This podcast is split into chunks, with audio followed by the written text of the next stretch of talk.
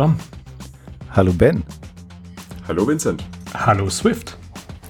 Und damit herzlich willkommen zur 21. Folge Hallo Swift. Ähm, wir haben auch heute wieder ein spannendes Thema.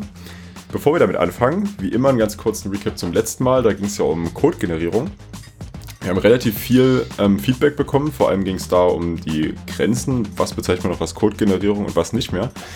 Und äh, da wollte ich bloß mal kurz sagen, ich war jetzt neulich in einem Gespräch und da ging es um irgendein so Tool, wo man halt ähm, Animationen zusammenbasteln kann und daraus dann eben Code, Achtung, generieren kann. Und ja, da hatten wir so drüber geredet und es ging dann, dass das ja mit den Animationen ganz cool ist und ich habe da so zugestimmt und meinte so, ja, aber den, den Code, den generiere ich dann doch lieber gerne selber. Und da ist mir so aufgefallen, dass das ziemlich meta ist, weil im Prinzip sind wir, die so programmieren, ja irgendwie auch Code-Generatoren. Weil wir generieren ja auch Code. Das fand ich ganz lustig. Okay. Ja, okay.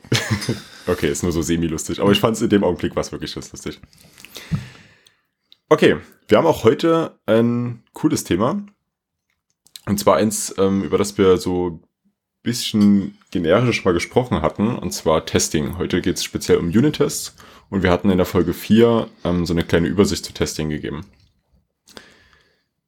Da war der Vincent noch nicht dabei. Und jetzt kann der auch mal was dazu sagen. Stimmt. Ja, genau, ähm, Unit-Tests.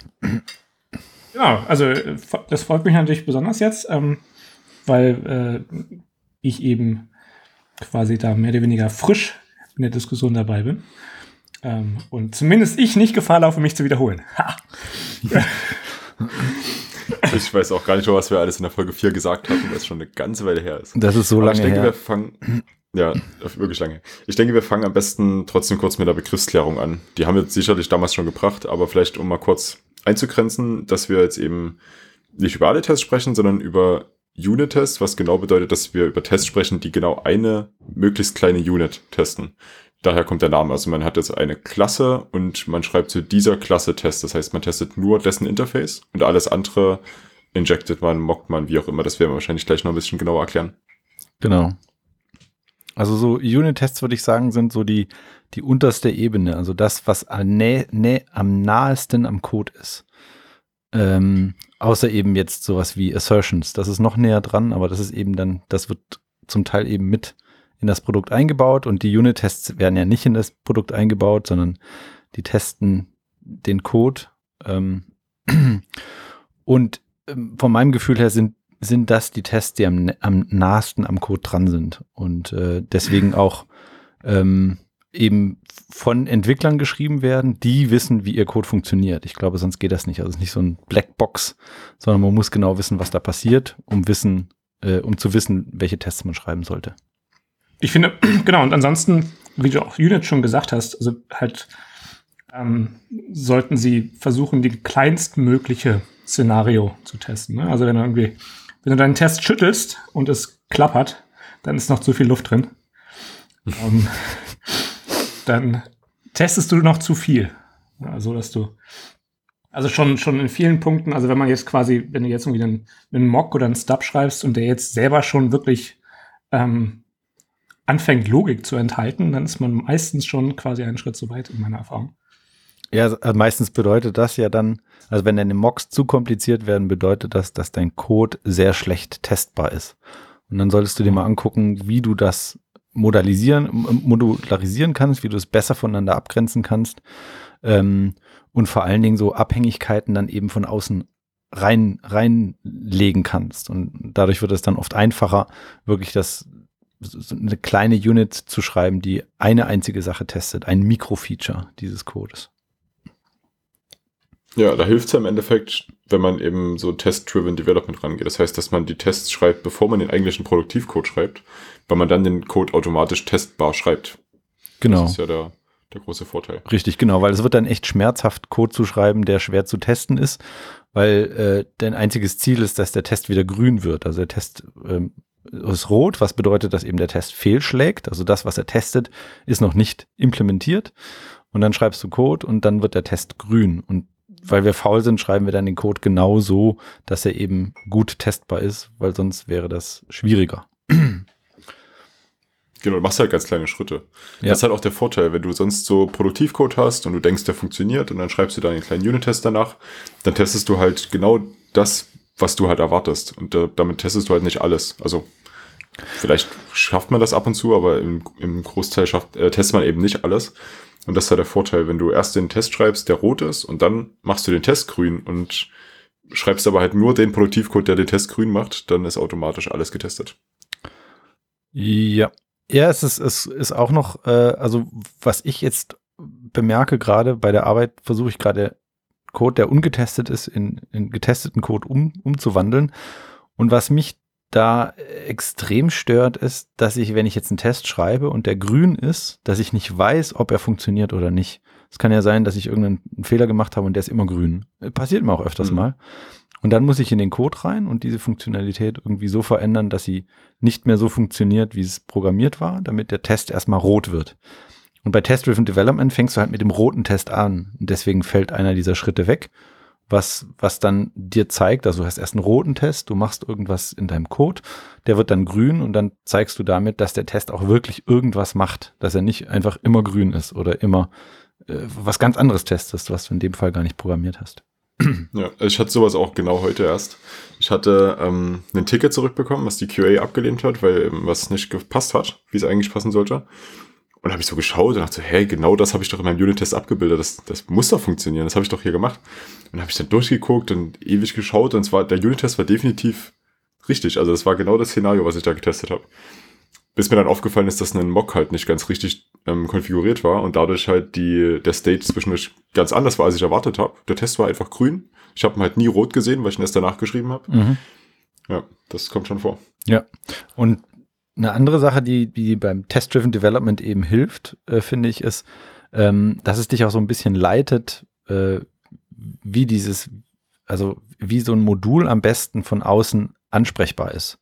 Dadurch, dass du eben den Test von im Test beobachtest du ja deinen Code von außen, du guckst dir das Interface an und äh, musst dann eben im Test entscheiden, wie das Interface aussehen wird. Also eigentlich aus der Sicht des Konsumenten von, von diesem Interface. Und dadurch werden die Interfaces eigentlich immer besser, weil wenn du ganz viele Parameter aneinander hängen musst, um eben dein, deine Funktion aufzurufen, dann merkst du eben schon im Test, dass das komisch aussieht. Ja, dass es sehr, sehr komplex wird. Ja. Im Prinzip ist Test-Driven Development auch gar keine Art Test zu schreiben, sondern es ist eine Art Produktivcode zu schreiben. Ja, genau. Aber es, ist, es geht halt immer hin und her. Die ganze Zeit schreibst du irgendwas im, im Test, dann kompilierst du es, es, fällt, äh, es, es schlägt fehl. Oder auch die, die Tests, äh, irgendeiner dieser Tests schlägt dann fehl, dann schreibst du Code und dann sind alle Tests wieder grün. Und das ist auch eine Sache, die mich so ein bisschen beim, bei Swift stört oder was es bei Swift schwierig macht, ist, sind diese Compile-Zeiten. Also wenn du, wenn du Compile-Zeiten hast von, weiß ich nicht, 10 Sekunden oder so, da, da wird langsam dieser Test-Driven Development Cycle wird schwierig, weil du so viel Zeit mit Warten verbringst. Ähm, und das fand ich in Objective-C einfacher, weil da die Compile-Zeiten besser waren, gefühlt. Es ist ja auch so, dadurch, dass du in Swift das ganze Modul ja erstmal importieren musst in dem Test-Package, muss das Modul selber erstmal gebaut werden, bevor du sowas wie Autocompletion bekommst. Ja, stimmt. Das war in Objective-C halt auch nicht notwendig, weil du da die Header-Dateien hattest. Und da konnte er einfach direkt nachschauen. Genau. Und wenn Weil dann Xcode selbst, wenn dann Xcode noch irgendwie teilweise ähm, anfängt rumzuspinnen und sagt, okay, ich habe jetzt alle Tests ausgeführt, Oh ja. ähm, da waren jetzt fünf falsch, zeige ich dir aber nicht. Ähm, oder sagt irgendwie fünf Fehler, ähm, Build succeeded. Und du ich auch schon gar nicht mehr weißt, was jetzt eigentlich passiert ist. Also, Was ich auch schon gesehen habe, ist der umgekehrte Fall, dass eben äh, Xcode sagt, alle Tests sind grün. Und äh, wenn du das Ganze auf der Kommandozeile machst oder eben in Xcode häufiger die Tests durchlaufen lässt, dass dann äh, feststeht, das stimmt gar nicht. Also da ist einer, der ist kaputt. Aber Xcode zeigt es dir halt nicht an auf Anhieb. Und das ist auch gefährlich, weil du dann eben nicht genau äh, weißt, was da eigentlich vor sich geht. Hm. Das große Problem vom, äh, wenn, wenn du jetzt quasi entscheidest, dann lasse ich sie am besten immer auf der Kommandozeile laufen. Äh, auf der Kommandozeile habe ich es bisher nicht hingekriegt, dass, das, dass der inkrementell baut, sondern der baut dann immer alles. Und damit werden die Compile-Zeiten noch viel länger. Das ist also eher kontraproduktiv. Ähm, ja, gute Lösung habe ich bisher noch nicht. Hm, das ist aber komisch. Wie, wie führst du die aus? Äh, Command U, also immer, immer das, was man halt in Xcode macht. Also Command U baut alle Tests oder kompiliert und lässt dann alle Tests laufen. Aber es kommt durchaus vor, dass dann einer der Tests äh, fehlschlagen sollte, das aber nicht tut. Und da hilft dir eben auch wieder Test-Driven Development, weil du ja mit dem, mit dem kaputten Test anfängst. Und wenn jetzt alles grün ist, dann guckst du erstmal doof und siehst, ah, der wurde gar nicht ausgeführt oder so. Also dann ist halt noch dieses, es gibt, man sieht ja in Xcode dann immer so ein, so ein Diamant, also so ein Raute-Zeichen und das ist dann halt immer noch leer. Das heißt, er hat diesen Test gar nicht durchgeführt, vielleicht weil er ihn nicht gesehen hat oder sowas. Das kommt, kommt bei mir durchaus ein paar Mal vor. Ja, das ist tatsächlich öfter kaputt. Also das, also wer jetzt noch keinen Unit-Test bei Xcode geschrieben hat, vielleicht können wir das auch mal kurz beschreiben, wie das abläuft. Ähm, da gibt's dieses Framework XC-Test und das hat eine Klasse XC-Test-Case und davon erbt man und baut dann quasi einen Test-Case. Und jeder Test-Case ist zumindest bei uns so der Test dann eben eine Klasse, aber das kann man natürlich aufbauen, wie man möchte. Und jede Methode, die äh, mit dem Wort Test kleingeschrieben anfängt, die ist dann eben eine Testmethode und die hat dann eben so ein Raute-Symbol davor. Genau wie der Testcase selber auch. Und das ist öfter mal kaputt in Xcode. Also der hat da teilweise die Zeilen verschoben, dass das wo völlig anders ist und dann eben das, dass er es manchmal gar nicht mit richtig findet oder so. Das ist öfter kaputt, das stimmt. Ja.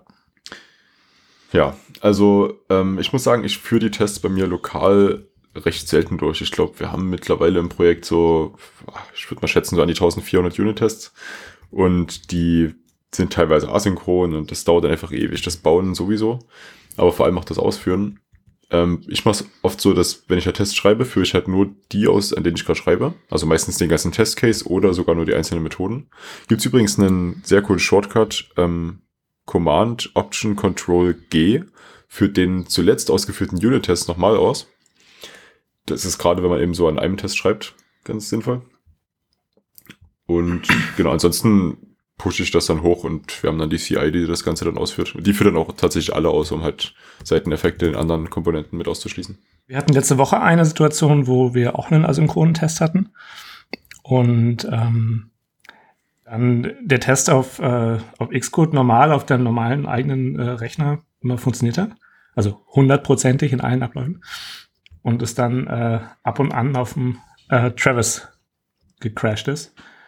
Und ähm, da stellt sich einfach raus, dass der Travis-Rechner halt einfach zu dem Zeitpunkt so überladen war, ähm, dass das Ganze einfach langsamer lief und dann mit einer Race-Condition, die äh, mein, eben mein Intervall nicht groß genug war. Ich habe irgendwie eine Sekunde, glaube ich, eingestellt und das war halt äh, ein asynchroner Call, der sofort hätte ausgeführt werden sollen, der aber scheinbar durch eine absolute Überladung von Travis ähm, sich dann doch sehr, sehr stark in die Länge gezogen hat. Das kann natürlich auch passieren, ne? Aber das, das, das ist dann so dieses Feintuning, ne? Weil wenn du deine, also je länger du deine asynchronen Tests machst, also die, die Expectations, desto länger dauern deine Unit-Tests, ne? Äh, können. Also eigentlich die, also sobald du für Fulfill aufgerufen wirst, wird der Completion-Händler aufgerufen. Das heißt, du kannst da auch große Zahlen eingeben. Das ist nicht ja, so Genau, aber also, äh, aber wenn du jetzt halt welche hast, die teilweise dann, äh, ähm, also du willst ja dann schon relativ tight deine, deine Grenzen haben, sodass dann die, die fehlschlagen, nicht besonders lange dauern. Ja, ja, klar. Auch wenn das ja eigentlich dann der, der, der, der Edge Case ist. Aber in manchen Fällen willst du ja testen, dass wenn etwas besonders lange dauert, dass dann etwas eintritt.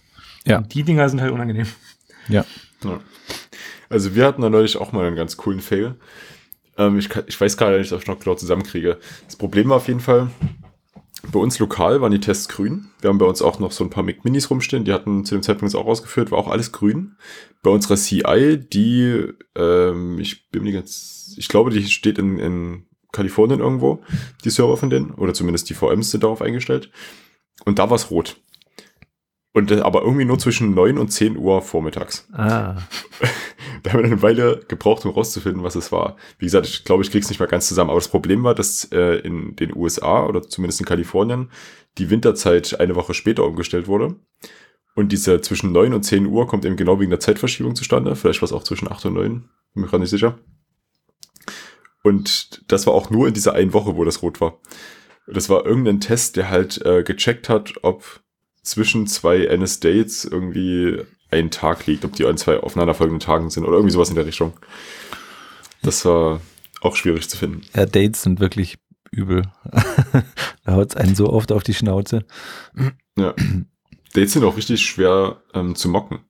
Ja. Also vielleicht auch noch mal kurz das, das Wort Mocken erklären, wird schon öfter benutzt. Mocken bedeutet, dass man, ähm, wenn man jetzt doch mal auf eine externe Komponente zugreift, was man ja eigentlich doch relativ häufig machen muss, weil sonst hat man, also man hat ja ganz viele einzelne Komponenten, die arbeiten auch miteinander.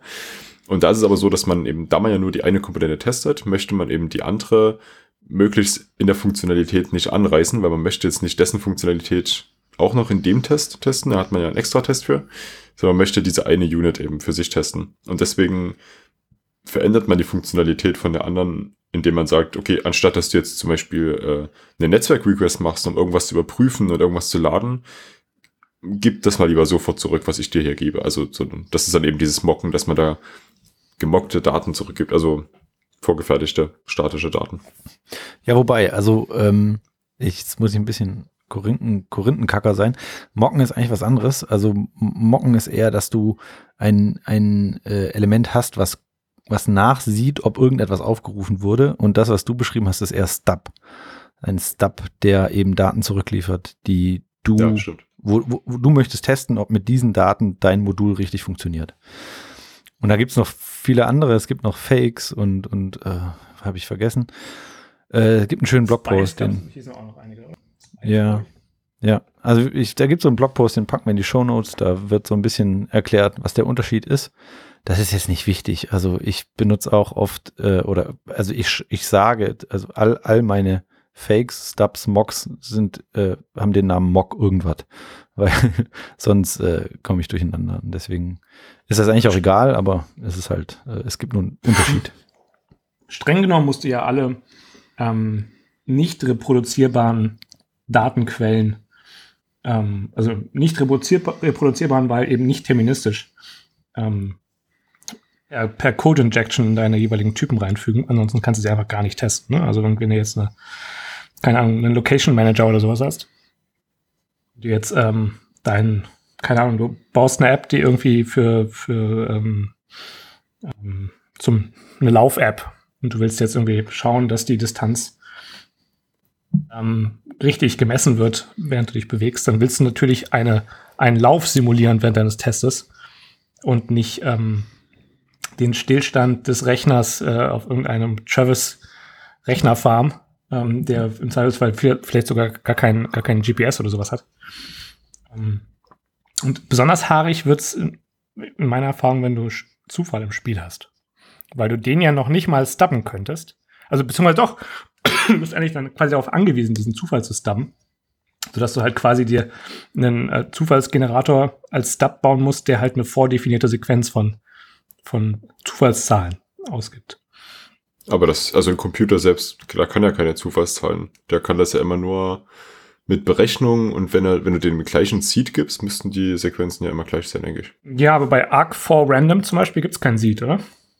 Hm, nee, doch nicht. Und das ist ja so die mehr oder weniger Standardfunktion unter Swift.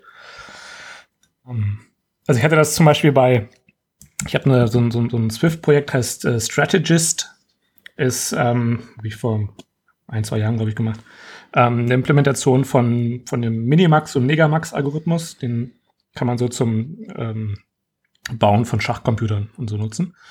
Ähm, und dann habe ich noch äh, Monte Carlo Tree Search eingebaut. Und Monte Carlo Tree Search, wie der Name schon sagt, basiert auf Zufall. Ähm, und da zu testen, ob meine, ob meine, mein Algorithmus noch eben einen korrekten ähm, äh, ähm, AI generiert, das war teilweise echt tricky, weil ich nicht einfach sagen kann, also ich will zum einen eben nicht, ich will ähm, ich will gewisse statistische, ja, statistische Dinge testen und schauen, dass äh, äh, gewisse Pfade vordergründig genu- genutzt werden im Vergleich zu anderen zum Beispiel. Und dann musst du im Endeffekt eine, irgendeine Form von Zufall schon irgendwie drin haben. Ansonsten wird es so aufwendig und du testest was komplett anderes. Und zum Schluss habe ich irgendwann einfach aufgegeben und gesagt, hey, ich lasse es einfach irgendwie 100 Mal durchlaufen und teste, ob er davon irgendwie so und so viel Prozent gewinnt. Ist keine gute Lösung, aber war die, wo ich damals gesagt habe, ach, ist sowieso ein Hobbyprojekt. Ist aber dann kein Unit-Test, oder? Also das klingt jetzt eher ist nach dann kein Unit-Test. Nee, das, das war ein Integration-Test, genau. Aber das ist auch so ein typischer Fall, halt, wo Zufall drin ist. Das wird schnell, schnell sehr haarig. Und nochmal zu dem, was du gerade sagtest mit der Location-Mocken und so, dass du das als Dependency außen reingeben musst. Ähm, das ist in Swift korrekt, aber in Objective-C hatten wir OC-Mock. Da konntest ja. du Klassen, also konntest bestimmen, was passiert, wenn du eine Klassenmethode aufrufst und dann konntest du dein Mock-Objekt zurückgeben. Ähm, was in Swift nicht mehr geht, ähm, Fluch und Segen zugleich, ähm, weil es hilft dir eigentlich dabei, deinen Code besser zu machen, weil eigentlich solltest du, also angenommen, du hast jetzt eine Funktion, da gab es neulich auch einen schönen Talk ähm, von diesem Brandon Williams, glaube ich, heißt der, der äh, Entwickler, der früher bei ähm, äh, Kickstarter war. Und der beschreibt das eben auch, was, wenn du jetzt zum Beispiel innerhalb deiner Methode auf äh, User Defaults zugreifst oder so, ähm, dann solltest du eigentlich diese User Defaults als Dependency in die Methode reingeben dann werden die Methodennamen sehr viel länger und kriegen sehr viel mehr Parameter, aber es ist, du lügst dir weniger in die Tasche, weil eigentlich ist es genau das, was du machst. Du holst dir von außen Dependencies, nämlich die NS-User Defaults oder bei dir eben den, den Location Manager. Ähm, und, und, und du solltest, ähm, also in Swift wirst du dann eher dazu gezwungen, wenn du das testbar machen möchtest, dass du explizit sagst, das ist eine Dependency und ich muss sie von außen reingeben. Und in Objective-C kannst du mit OC-Mock das einfach während der Laufzeit swisseln, wie, wie, als ob es keinen Morgen mehr gäbe. Und damit versteckst du diese, diese Abhängigkeit in deinem Code und wirst weniger gezwungen, schönen Code zu schreiben. Ja, das stimmt. Und gerade bei Sachen wie den User Defaults, wo man ja eh noch auf den Singleton zugreift, kannst du ja in Swift auch einfach einen Default-Wert mitgeben, der auf dieses Singleton nutzt. Das heißt, wenn du es jetzt im Produktivcode verwendest, musst du quasi nichts reingeben, er nimmt automatisch das Singleton und im Test gibst du dann dein, gemockten, dein gemocktes Objekt rein. Ja, genau. Ja, das ist, genau, ja, das ist das Schöne bei, bei den Swift Initializern, dass du eben die, die mit, mit äh, Defaults ausstatten kannst und äh, dann der, der, der Code davon nichts merken muss. Klar, das Ding ist da in der, in der API. Das heißt, wenn man das sich anguckt, dann sieht man es. Ähm, aber trotzdem ist es eben, im Aufruf musst du dann nicht überall diese, diese Dependency reingeben. Aber eigentlich ist es schöner, wenn du sie reingibst, weil der Code, der das Ganze aufruft, sollte eigentlich kontrollieren, ähm, mit was er aufgerufen wird, könnte man sagen. Ja, aber die Methode, die kann ja für sich auch sagen, was eben der Default ist. Also ich finde das jetzt nicht, nicht verkehrt, wenn man es nicht reingibt. Oh. Und im Prinzip, also man konnte es in Objective-C ja auch machen, also oder hat man ja auch gemacht, indem man eben mehrere Methoden geschrieben hat, die dann eben, eben immer einen Parameter weniger haben nur die jeweils mit dem Parameter mehr aufrufen mit dem Default Value. Ja. Und äh, genau das macht der Swift Compiler, der generiert im Endeffekt diesen Code ja auch. Ja, und ich finde, das, hätte, das könnte der Objective-C Compiler auch mal lernen, weil dieses Schreiben ja. ist echt nervig. Aber der ja. Zug ist abgefahren. Da machen sie, glaube ich, nichts mehr. Wahrscheinlich nicht, ja.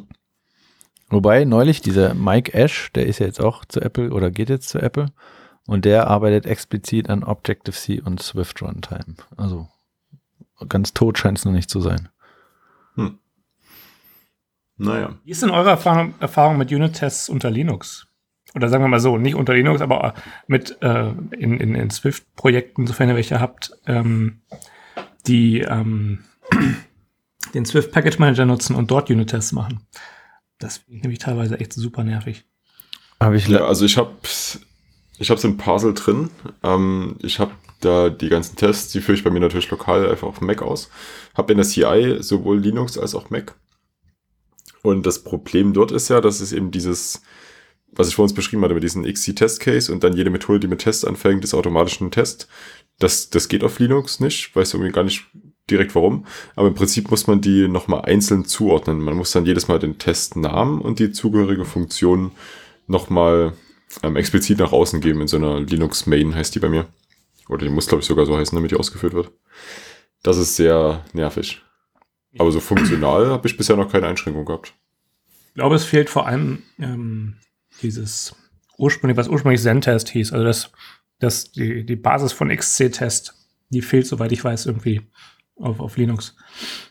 Aber ich finde so, also ich finde es halt so nervig, weil du ähm, also fast noch schlimmer als der Unit-Test, der ähm, der grün anfängt und grün aufhört und nichts testet, ist ein Unit-Test, der erst gar nicht ausgeführt wird. Ja. Weil du halt vergessen hast, ähm, den, dieses, dieses Test-Tupel anzugeben, die, den, den, den, den Namen und den dann meistens gleich benannten Funktionspointer. Und ähm, das ist, also, da würde ich doch irgendwie davon ausgehen, dass man wenigstens irgendwie eine Form von, von Warning kriegt. Hier, pass mal auf, du hast da mit eine Funktion, die heißt so.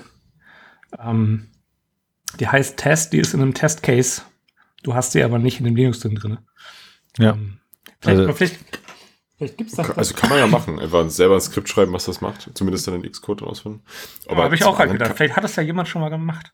Vielleicht weiß das ja jemand. Ja, ich weiß ich, also habe ich bisher noch nicht benutzt, aber es wäre natürlich eine gute Sache und ist auch echt- eigentlich überhaupt nicht schwer. Aber kann man sowas nicht über Reflection machen?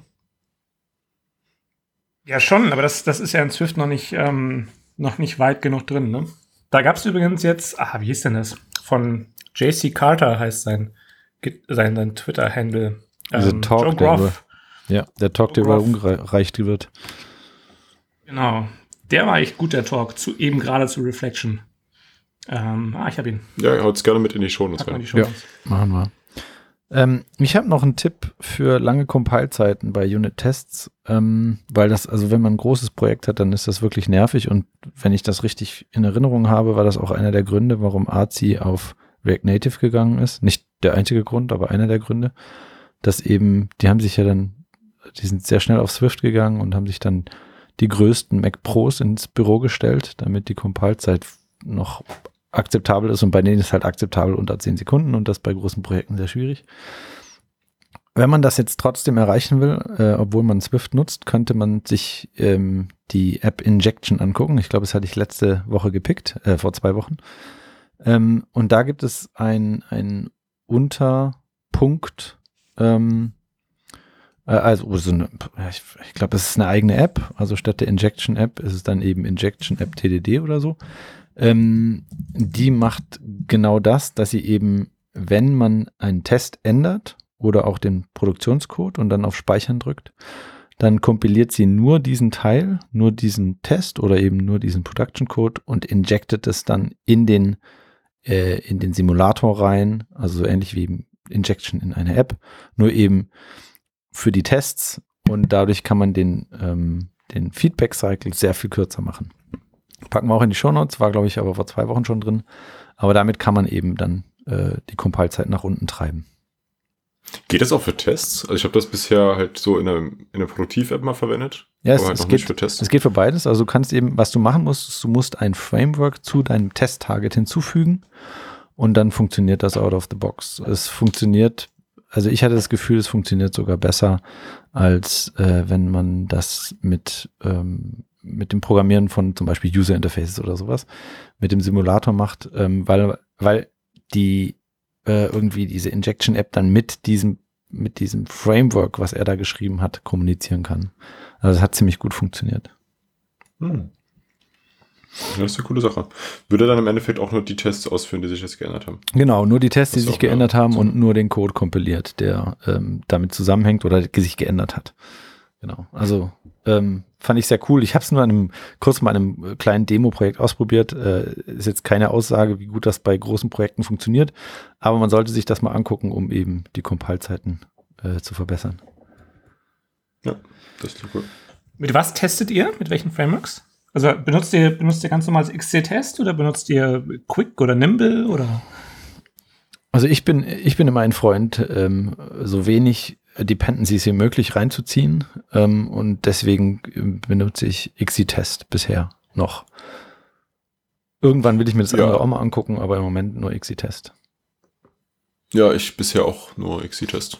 Bisher hat es auch einfach für alles gereicht, eigentlich, was ich so testen wollte. Also es ist immer ein, ein dummes Argument, weil was man nicht kennt, das, das also man sollte es halt schon mal ausprobieren, ne? Aber habe ich bisher noch nicht gemacht. Achso, was ich, was ich auch zum Teil schon gemacht habe, war Snapshot-Tests und die gehen mit XC-Test nicht. Da hatte ich dann so ein Framework von, von Facebook, ähm, GitHub-Projekt von Facebook. Äh, die Vielleicht machen das solltest du jetzt- kurz erläutern, was Snapshot-Tests sind. Ach so, ja. Äh, Snapshot-Tests ähm, erzeugen ein, wie man, wie, wie der Name sagt, ein Snapshot, also ein, ein, ein Screenshot von einer bestimmten View, legen das ab in einer Form, in der äh, das dann, also ich glaube mit, mit Checksum und was weiß ich.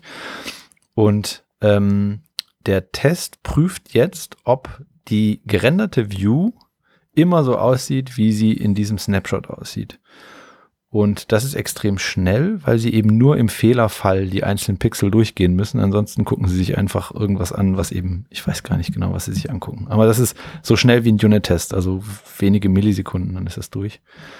Ähm, und äh, mit sowas kann man eben, wenn man eine UI hat, die sich nicht mehr ändern soll, kann man damit pixelgenau feststellen, dass sie sich nicht mehr äh, ändert ähm, für bestimmte Testdaten. Also sagen wir mal, wir haben einen Twitter-Client und wir wollen für ähm, bestimmt, also wir geben da Test-Twitter, äh, Test-Tweets in unseren Twitter-Client rein und wir wollen sicherstellen, dass die Abstände immer so sind, wie wir uns das gewünscht haben. Dann erzeugen wir eben einen Snapshot, so wie wir uns das wünschen und gegen den testen wir dann in den Snapshot-Tests, dass das immer so bleibt, egal was wir darum programmieren. Und die Snapshot-Tests gibt es in Xcode selber oder in XC-Test selber leider nicht. Aber es gab da von Facebook eine Library, die war auch ziemlich cool. Vor allen Dingen, weil sie dann eben auch visuell in einem Bild dargestellt hat, welche Pixel sich geändert haben. Und das ist also äh, super, super coole Sache. Und ähm, das Problem, äh, nicht das Problem, aber Facebook hat keinen Bock mehr auf das Ding und jetzt hat's Uber übernommen. Keine Ahnung, was daraus wird, aber zumindest gibt's da was. Das Klingt aber schon nach einem. Problem. Naja, ich, ich weiß nicht. Also vielleicht machen die ja gute Sachen, zumindest äh, sind sie nicht nett zu ihren Leuten, aber vielleicht machen sie ja, weiß ich nicht, keine Ahnung. Also bei Facebook würde ich auch nicht arbeiten wollen. Also. Auch selten, dass irgendwie eine äh, vermeintlich gute Nachricht mit Uber verbunden ist. Ne? Ja, das stimmt.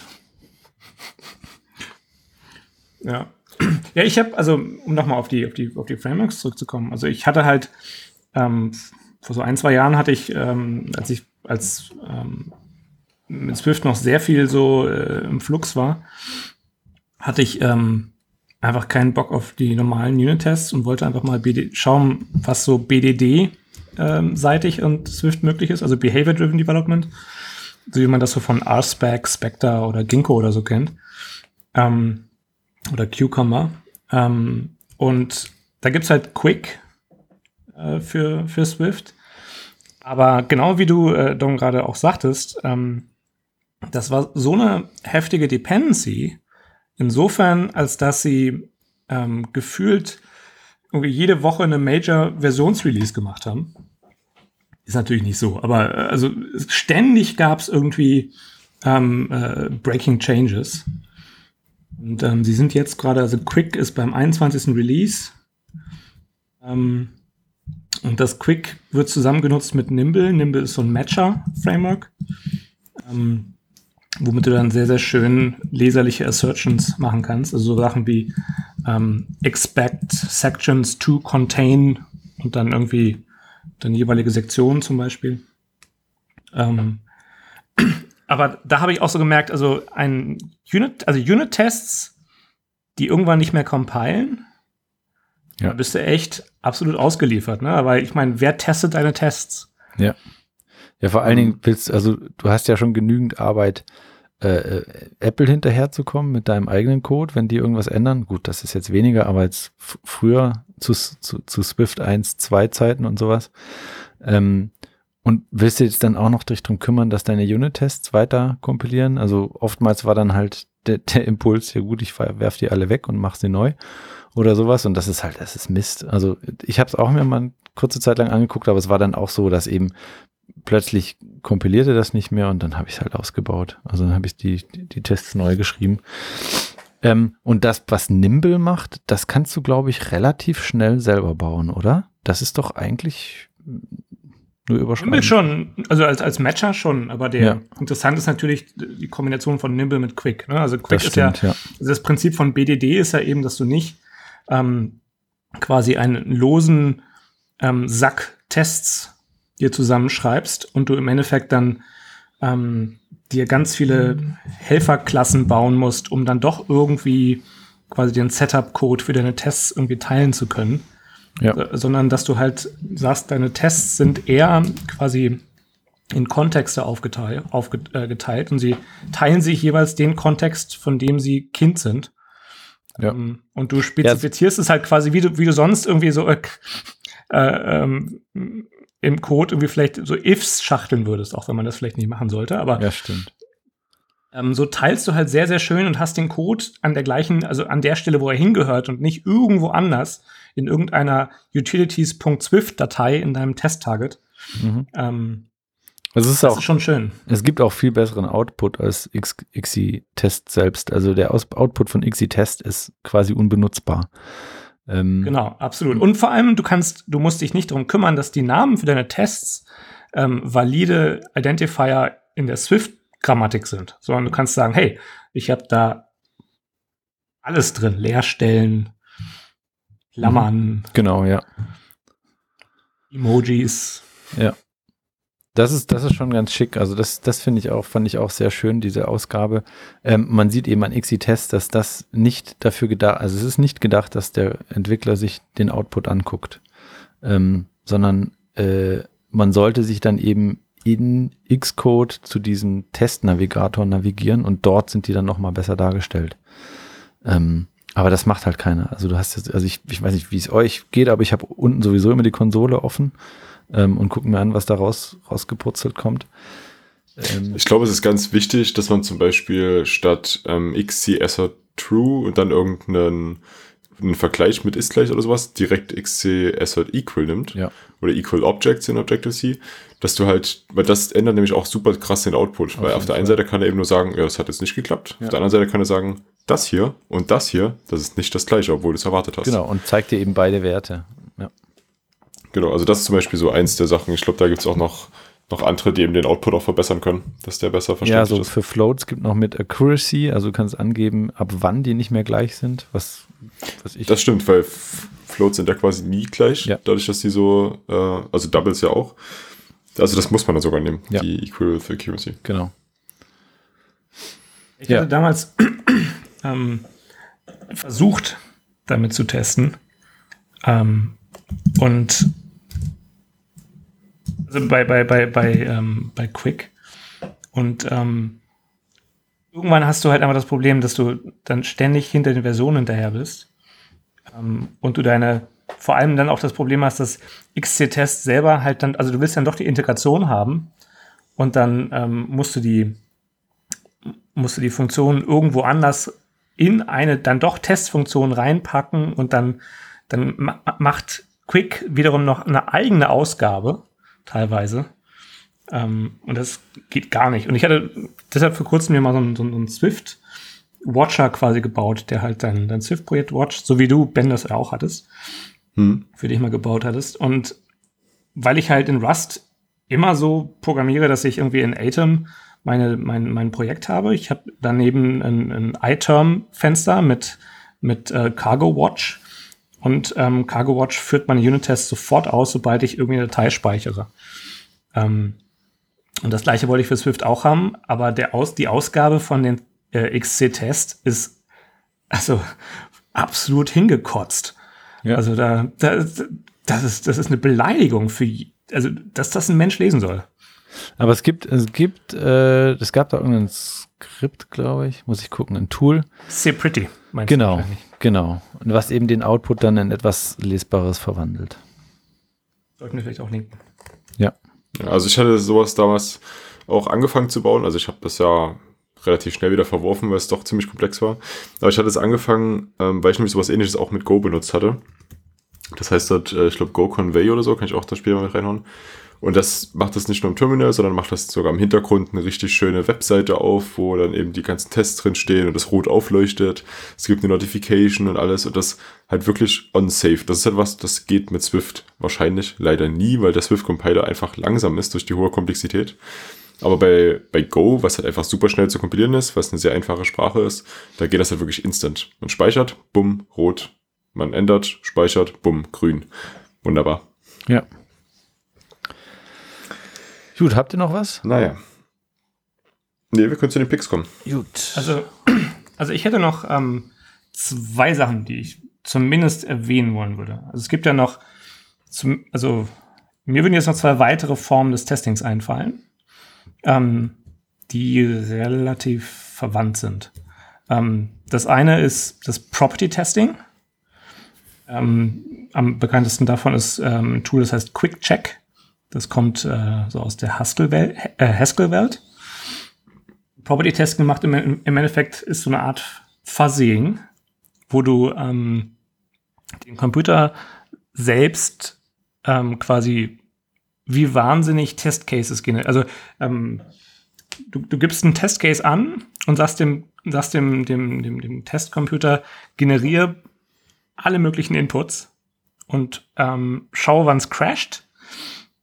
Das wäre jetzt normales Fuzzing. Was aber Property Testing macht, ist, dass es ähm, versucht, quasi die im wahrsten Sinne des Wortes die Edge Cases zu finden. Also die quasi, ähm, er versucht den Fehler einzugrenzen und zeigt und gibt dir dann die Fälle aus, die sich quasi auf der Grenze zwischen hier sind die ganzen Fehler und hier sind die ganzen richtigen Eingaben ähm, ausgibt. Und da gibt es auch Swift Check. Ähm, das ist von einem der Swift Compiler Engineers, Kurafi. Äh, also sowas schon mal, hast du, also ich, ich habe das auch gesehen, vor allen Dingen es kam ähm, eine Beschreibung dazu kam auch in diesem Functional Swift Buch von Chris, also von Object.io vor. Hast du das schon mal benutzt? Weil das ist ja, es gibt ja nur einen ganz bestimmten Bereich, wo man das nutzen kann. Also es müssen bestimmte Voraussetzungen für die Properties gelten. Also ich habe jetzt, ähm, ich habe mal so kleinere Tests damit gemacht. Jetzt nicht in Swift, sondern in Rust. Ähm, kleinere Tests damit gemacht, aber jetzt nicht wirklich äh, vollwertigen Code damit getestet, das noch nicht.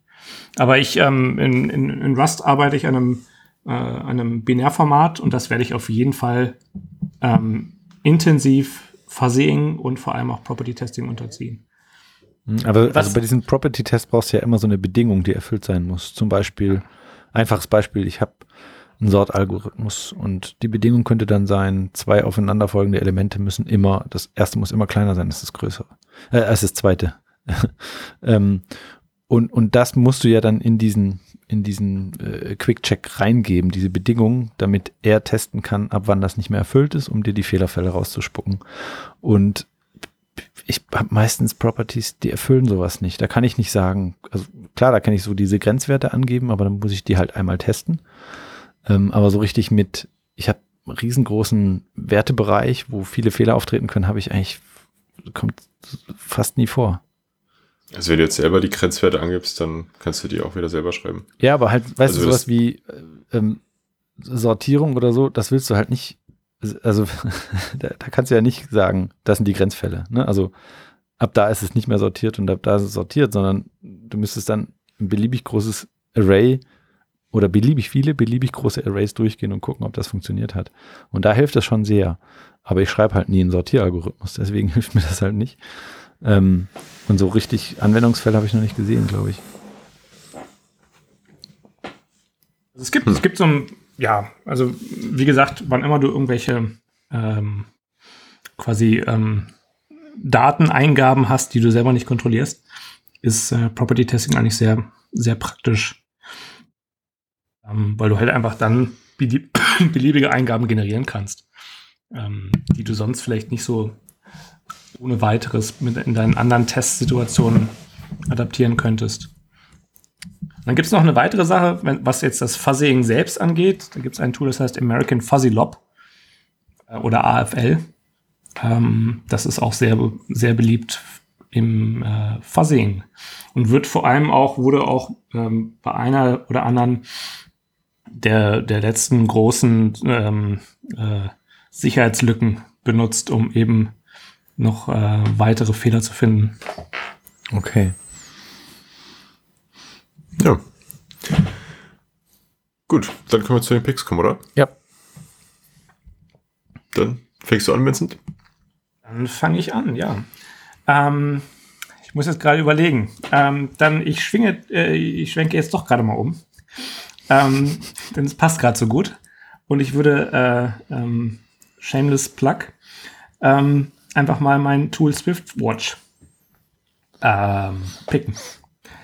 Ähm, das eben genau, wie ich schon gerade beschrieben hatte, dafür da ist, halt so einen ähm, schnellen, kurzen äh, Testiteration zu ermöglichen und auch äh, Programmier-Compile-Iteration zu ermöglichen, ohne jetzt ähm, quasi immer, also ohne Xcode wohlgemerkt, ähm, nur mit Kommandozeile und Vim oder was auch immer man als Editor haben will.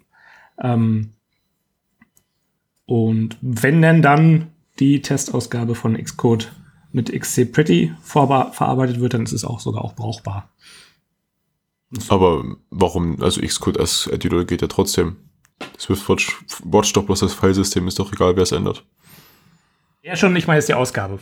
Die Ausgabe von Unit-Tests so. und Swift sind halt irgendwie kompletter Mist. Ähm, vor allem, weil sie halt auch farblich nicht hervorgehoben sind. Also ich will doch nicht in einem einfarbigen, komplett unstrukturiert aussehenden Textausgabe dann irgendwie meine Fehlercases suchen. Das ist, wenn man da von anderen Sprachen irgendwie verwöhnt ist, dann denkt man sich echt so, das ist nicht euer Ernst. Syntax-Highlighting ist was für Weicheier. Ja, genau. naja, also ähm, SwiftWatch kann, also Testing ist eine Sache, die es kann. SwiftWatch selber weiß von Testen überhaupt, von Testing überhaupt nichts.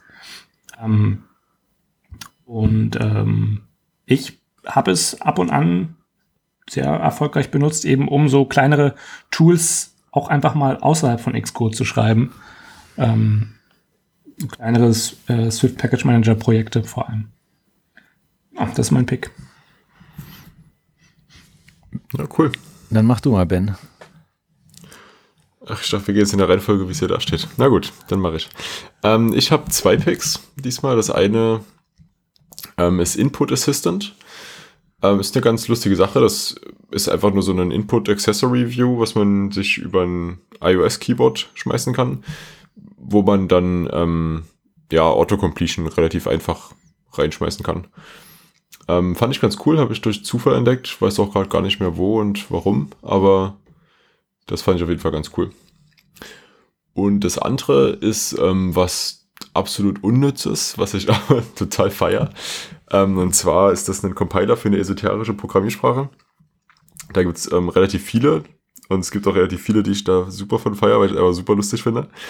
Und das ist der Fong-Piler. Und das ist äh, eins nicer Compiler von Niceigkeit her. und äh, ja, schaut es einfach an. Also der, der, äh, die Grammatik ist einfach, also ich lese es jetzt mal nicht vor, das ist mir selber auch schon so blöd, aber das ist einfach der Wahnsinn, wie bescheuert das sich liest und halt trotzdem funktioniert. Schick. ja. Ähm, okay, äh, ich picke den, den Slack Stats von Kilian ähm, und zwar ist das ein, ich glaube, Python oder was? Ja, ja in Python geschriebenes äh, Jupyter, was auch immer.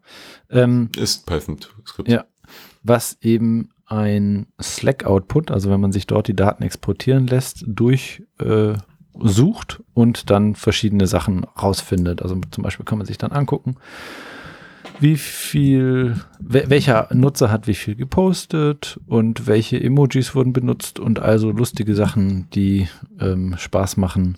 Und das Tolle daran ist, dass eben beim Export von dieser Slack-Datei alles drin ist, weil suchen kann man ja in Slack, wenn man nicht dafür bezahlt, nur äh, die 10.000 letzten Einträge.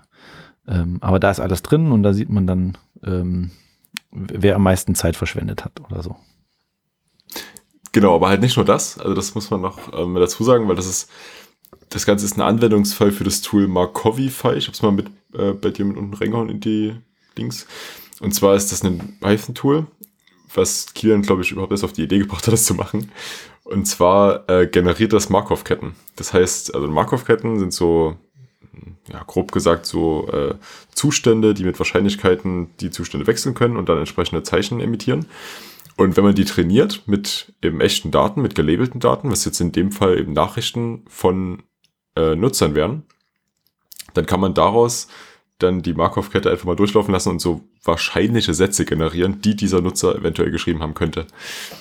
Und das, da war natürlich diese Trainingsmenge, die wir jetzt im Slack in, ich glaube, mittlerweile über zwei Jahren schon zusammengesammelt haben, natürlich extrem ausschlaggebend. Da, ja, das war sehr lustig, das war echt cool. Man, ja. Ich würde auch behaupten, dass wenn man die Namen verdeckt hätte, man die Person trotzdem wiedererkannt hätte. Vermutlich, ja. Ja, auf jeden Fall. ich muss ja gerade mal kurz einen Satz vorlesen. Den, das ist, wäre jetzt Kilian selber. Das ist auch mit in seinem Repository. Oh nein, hat er das rausgemacht? Oh, jetzt rausgemacht. Da muss ich das mal kurz im Chat nachsuchen. Aber das war auf jeden Fall ultra lustig. Er hat so ein paar zusammengestellt für so die meisten Nutzer, die, die im Slack so unterwegs sind. Ja. Ich glaube, das ist wirklich. Ich glaube, Kian ist bei uns der absolute ähm, Nummer eins im Leaderboard der, der Picks, oder? Ja, so, wahrscheinlich. Wahrscheinlich, ja. ja. ja. Aber also ich habe es ja gefunden. Der Satz, also das muss man erstmal dazu sagen, die Sätze, die hier rauskommen, die sind zum größten Teil grammatikalisch vollkommen in Ordnung. Das fand ich auch sehr erstaunlich. Ja, also das, das Moment, wird überhaupt was, nicht berücksichtigt bei dem Ja, aber er hat die besten rausgesucht. Also muss gucken, er muss dazu sagen, er hat okay. die besten rausgesucht. Äh, ja. Gut, stimmt. Da war wahrscheinlich auch eine Menge Müll dabei. Ja.